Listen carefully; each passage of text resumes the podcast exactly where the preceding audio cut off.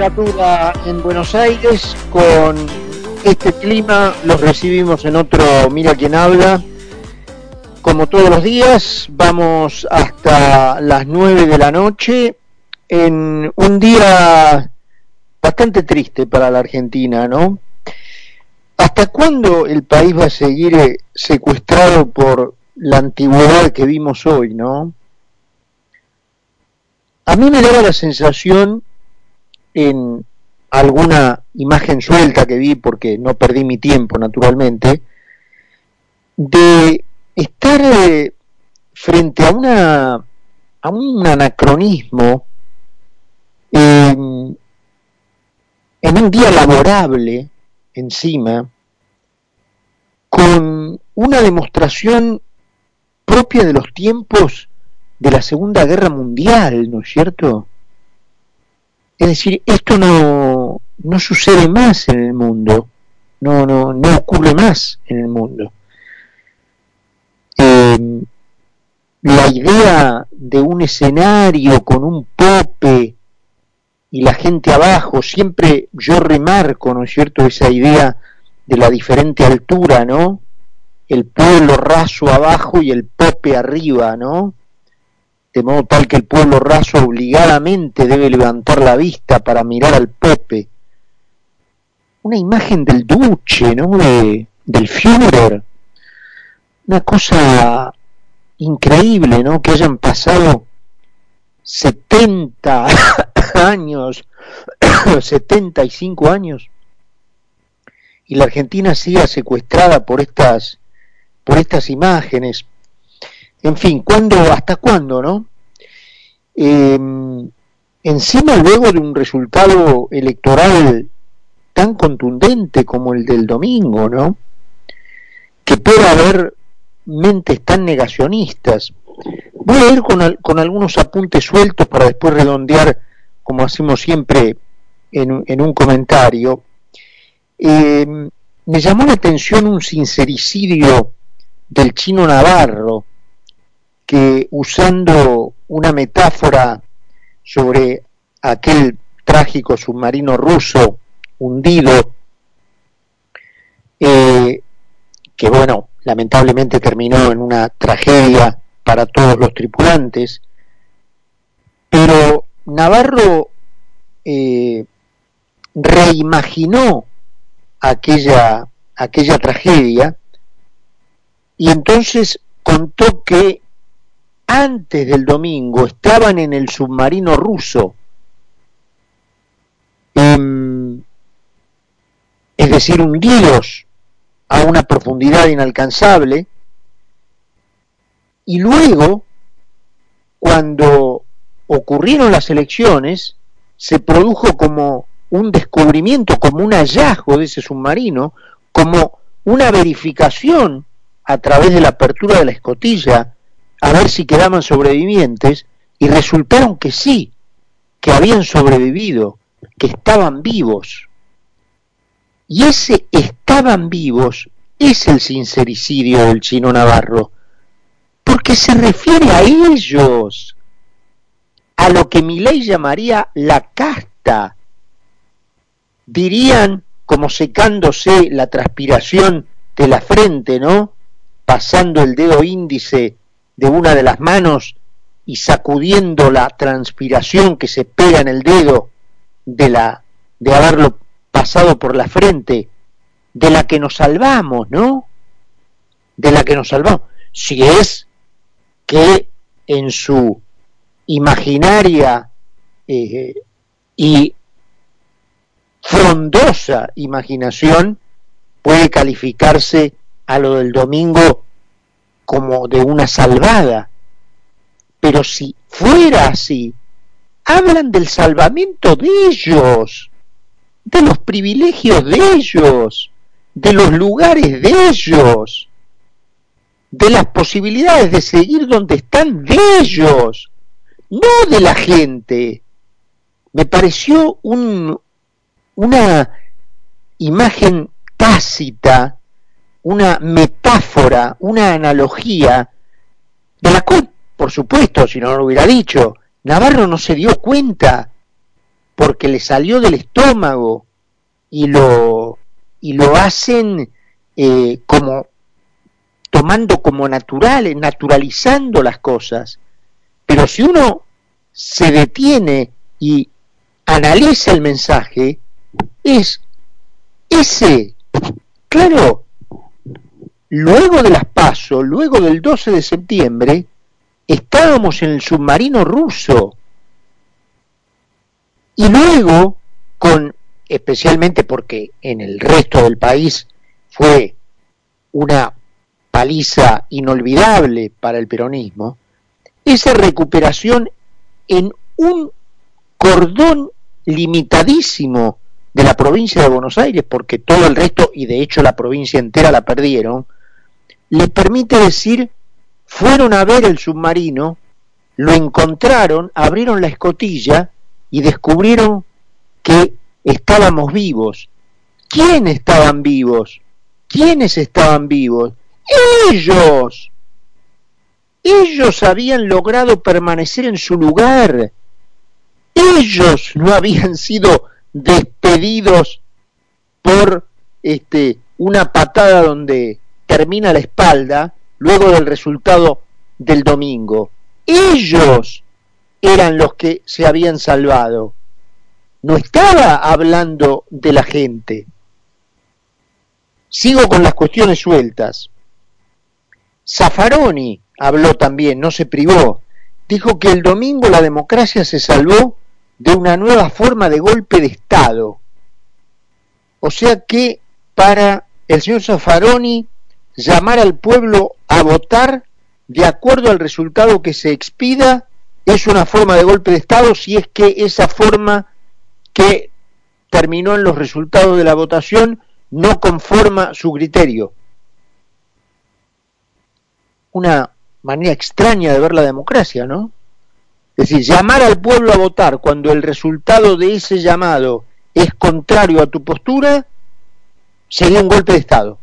Un golpe de Estado popular, digamos. Un golpe de Estado eh, democrático. Una especie del pelado con trenzas.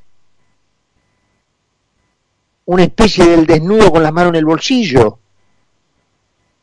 Es decir, Em, después, la ocurrencia de lo que pasó hoy en, en la Argentina, particularmente en la Plaza de Mayo, que los bolsillos de los argentinos, de los que pagan impuestos con su trabajo, con su esforzado trabajo, deba financiar este desatino de vagos que vive como parásitos, es, es increíble.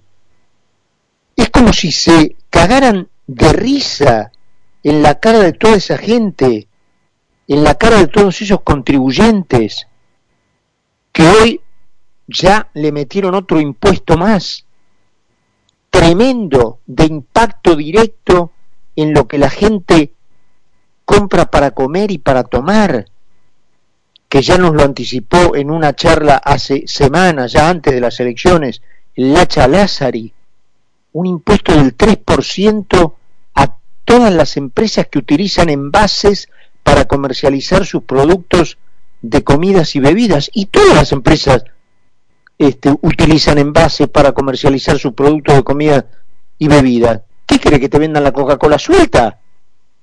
que te obliguen a ir al, supermercado haciendo cucharita con las manos para comprar un litro de coca.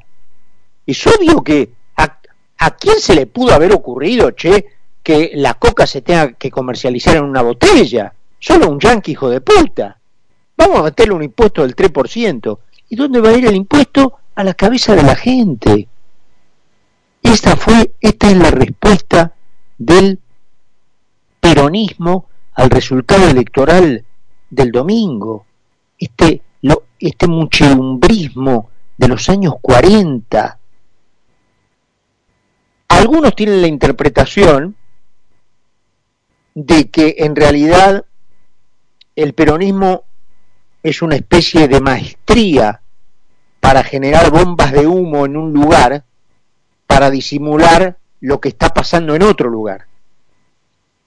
O para, no para disimular, sino para impedir que se vea. El humo impide que la gente vea lo que el peronismo está haciendo en otro lugar. Y mientras organizaba este sinsentido de los años 40, em, ¿qué estaba pasando en otro lugar? En otro lugar el peronismo mandaba a aprobar antes del 10 de diciembre, con una premura notoria, 160 decretos de necesidad y urgencia, de los cuales ninguno tiene necesidad ni urgencia, cuyo contenido en la mayoría de los cuales, ¿sabe con qué tiene que ver?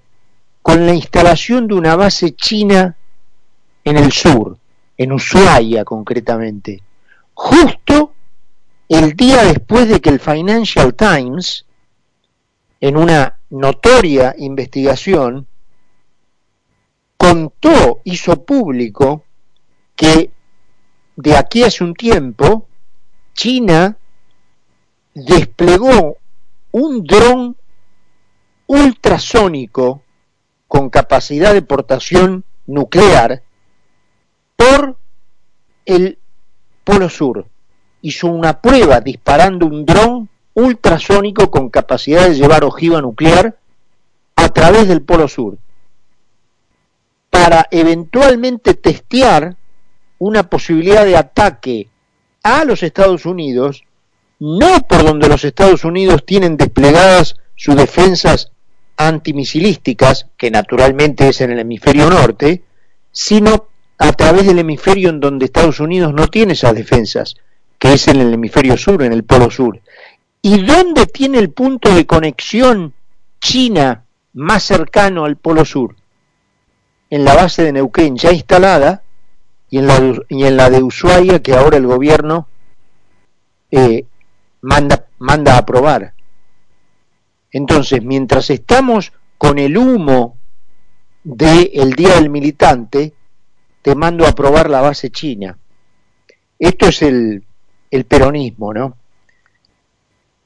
Podía leerse en uno de los carteles hoy en la Plaza de Mayo, militar hasta que lo imposible se vuelva inevitable. Vos fijate el nivel de iluminismo ciego, ¿no es cierto? De lo engreídamente iluministas que se cree esta gente, que se cree tocada por un rayo cósmico que le ha dado la capacidad de visualizar lo que debe ser. Y aun cuando hoy parezca imposible, hay que militarlo para que ese imposible de hoy se convierta en inevitable. Vos fijate el nivel de egolatría, de soberbia, de egocentrismo que tiene esta gente. Lo repito, militar hasta que lo imposible se vuelva inevitable. Ellos creen que están investidos del poder de hacer inevitable lo que es imposible. Fíjate el nivel de arrogancia, ¿no es cierto? Bueno, en base a esa arrogancia, regímenes del palo mataron 350 millones de personas, ¿no? Para sostenerse y para llevar adelante su utopía. ¿eh? Y ahora vamos a, redondear esto, eh, como hacemos siempre con el comentario habitual, porque si algo, digamos, eh, es grave, digamos, si te ocurre a nivel personal, es, si tenés un problema de salud, ir a un médico que pifie el diagnóstico. Si el médico, a su vez, después de diagnosticar mal, lo hace después de haber recibido las señales de cientos de estudios y de síntomas evidenciados por el paciente, entonces ya estaríamos ante un caso de mala praxis.